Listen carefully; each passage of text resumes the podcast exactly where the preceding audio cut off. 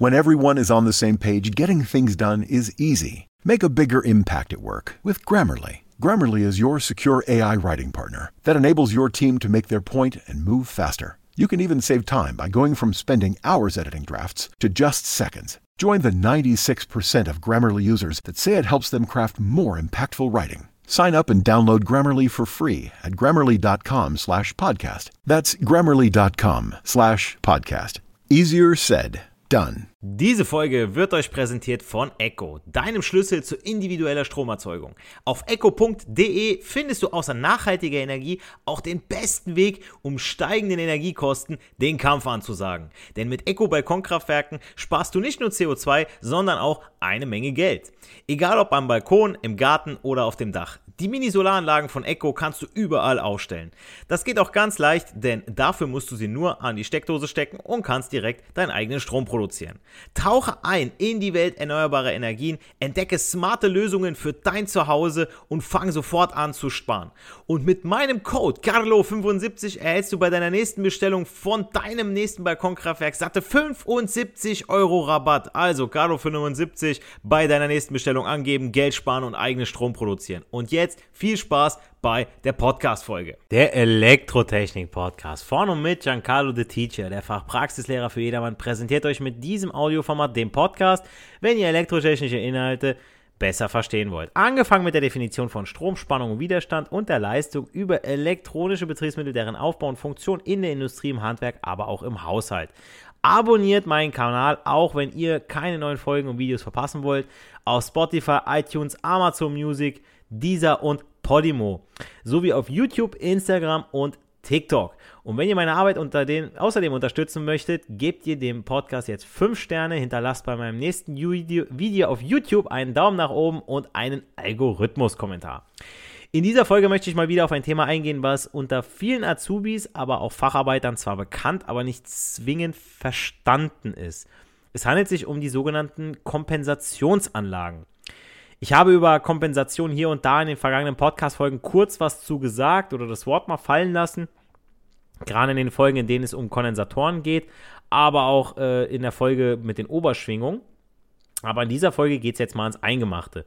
Damit am Ende jeder von euch verstanden hat, was eine Kompensationsanlage ist, wie sie funktioniert und entsprechend, was ihre Daseinsberechtigung überhaupt darstellt.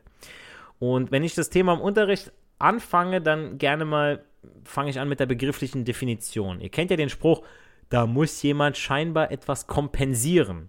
Also wenn ein Typ einen dicken Wagen fährt oder einen teuren Sportwagen, dann sagt man, dass er nicht ganz so viel Zentimeter senkrecht aufzuweisen hat was nicht immer stimmen muss. Ich bin auch schon Ferrari gefahren und Porsche und andere Sportwagen, aber ich bin wahrscheinlich auch vielleicht sowas wie die Ausnahme, die die Regel bestätigt.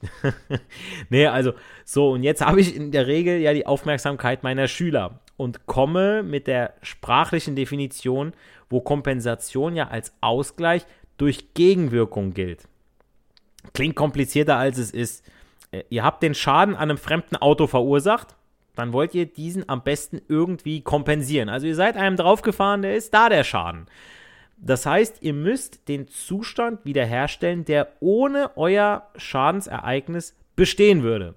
In der Praxis wird diese Wiederherstellung durch eine ähm, Entschädigungszahlung erreicht bzw. kompensiert. Und der Schaden ist da und auch nicht wieder wegzuzaubern auch nach der Reparatur, Ausbeuten und so weiter, ist zwar das Auto scheinbar wieder vollkommen okay, aber je nach Schaden gilt das Auto jetzt als Unfallwagen und ist entsprechend im Wert gesunken. Und diesen Wertausgleich zahlt ihr als Verursacher und kompensiert somit den entstandenen Schaden. Und eine Anlage ist ja, also jetzt haben wir das Wort Kompensation, jetzt kommen wir zur Anlage. Und eine Anlage ist ja, zumindest in der Technik, als eine systematische Zusammenstellung von Apparaten, Geräten, Maschinen, die funktional, steuerungstechnisch oder sicherheitstechnisch miteinander verbunden sein können. Und jeder von uns hat bestimmt schon mal an einer Anlage gestanden. Waschanlage, Stereoanlage, Telefonanlage, Windkraftanlage, Fertigungsanlage, Datenverarbeitungsanlage und so weiter. Also ihr wisst, glaube ich, was ich meine. Und fügen wir die beiden Begriffe Kompensation und Anlage zusammen, erhalten wir die Kompensationsanlage. So, und das war's für heute. Abonnieren nicht vergessen. Haut rein, macht's gut. Nee, kleiner Spaß am Rande. Aber jetzt können wir in die Thematik einsteigen, nachdem ihr wisst, was Kompensation ist und was Anlage ist. Und das hat keine drei Minuten gedauert. So, und jetzt fragt sich der, die das eine zurecht, was will ich denn mit so einer Anlage denn kompensieren?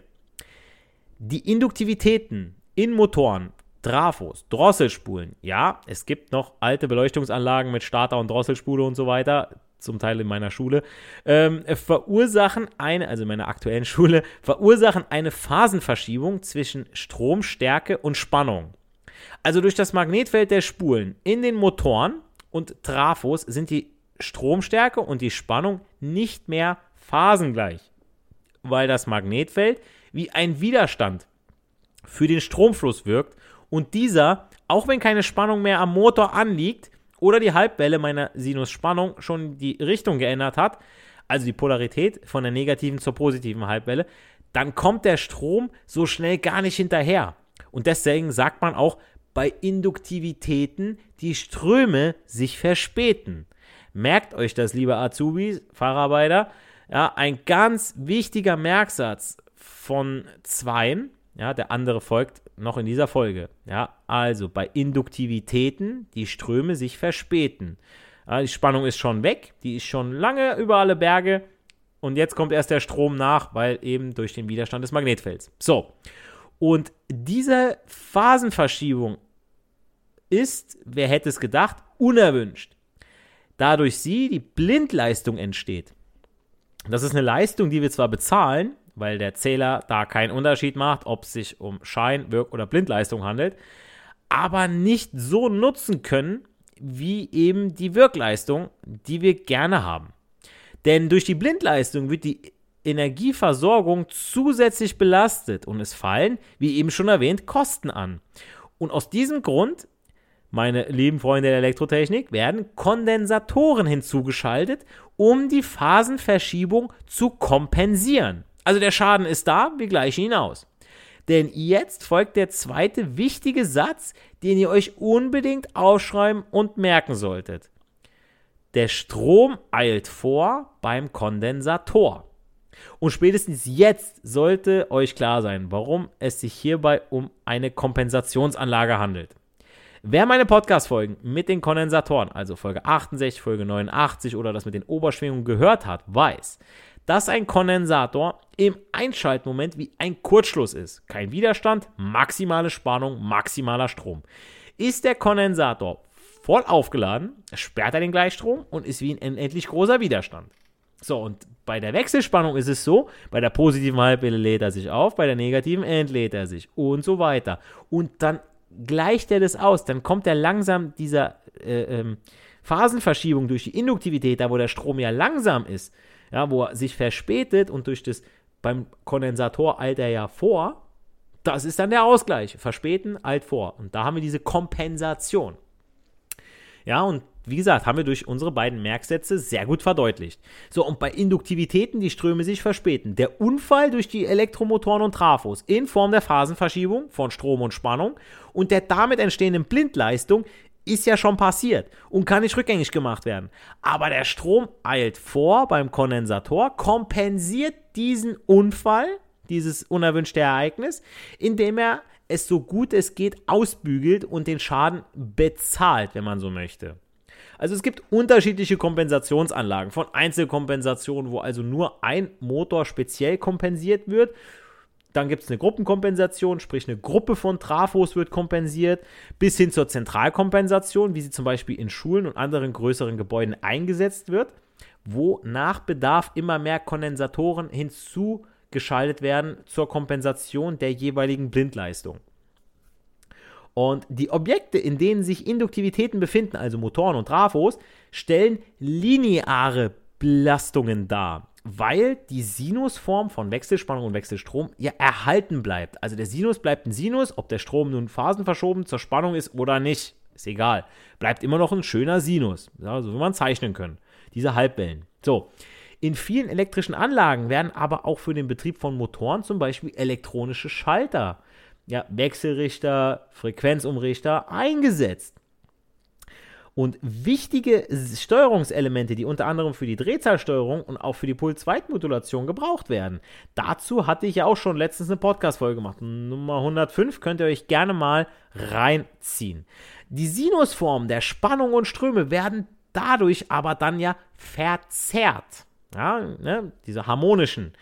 Diese Belastung wird dann als nicht lineare Belastung bezeichnet weil es sich ja nicht mehr um einen reinen Sinus handelt, weil in den Verzerrungen Oberschwingungen enthalten sind. Und wer meine Podcast-Folge Nummer 7 gehört hat, der weiß, das ist oder was das ist und wo das herkommt und was, die, was das für Probleme äh, ausrichtet, ja, oder anrichtet. Damit nun eine gute Netzqualität auch weiterhin gewährleistet ist, muss dieser Oberschwingung durch geeignete Schaltung reduziert werden oder auch kompensiert. Und jetzt hört ihr schon raus, wie wieder alles miteinander zusammengreift. Warum ich was über Kondensatoren erzähle, warum ich was über Oberschwingung erzähle und jetzt erst mit den Kompensationsanlagen äh, hier ankomme, ja.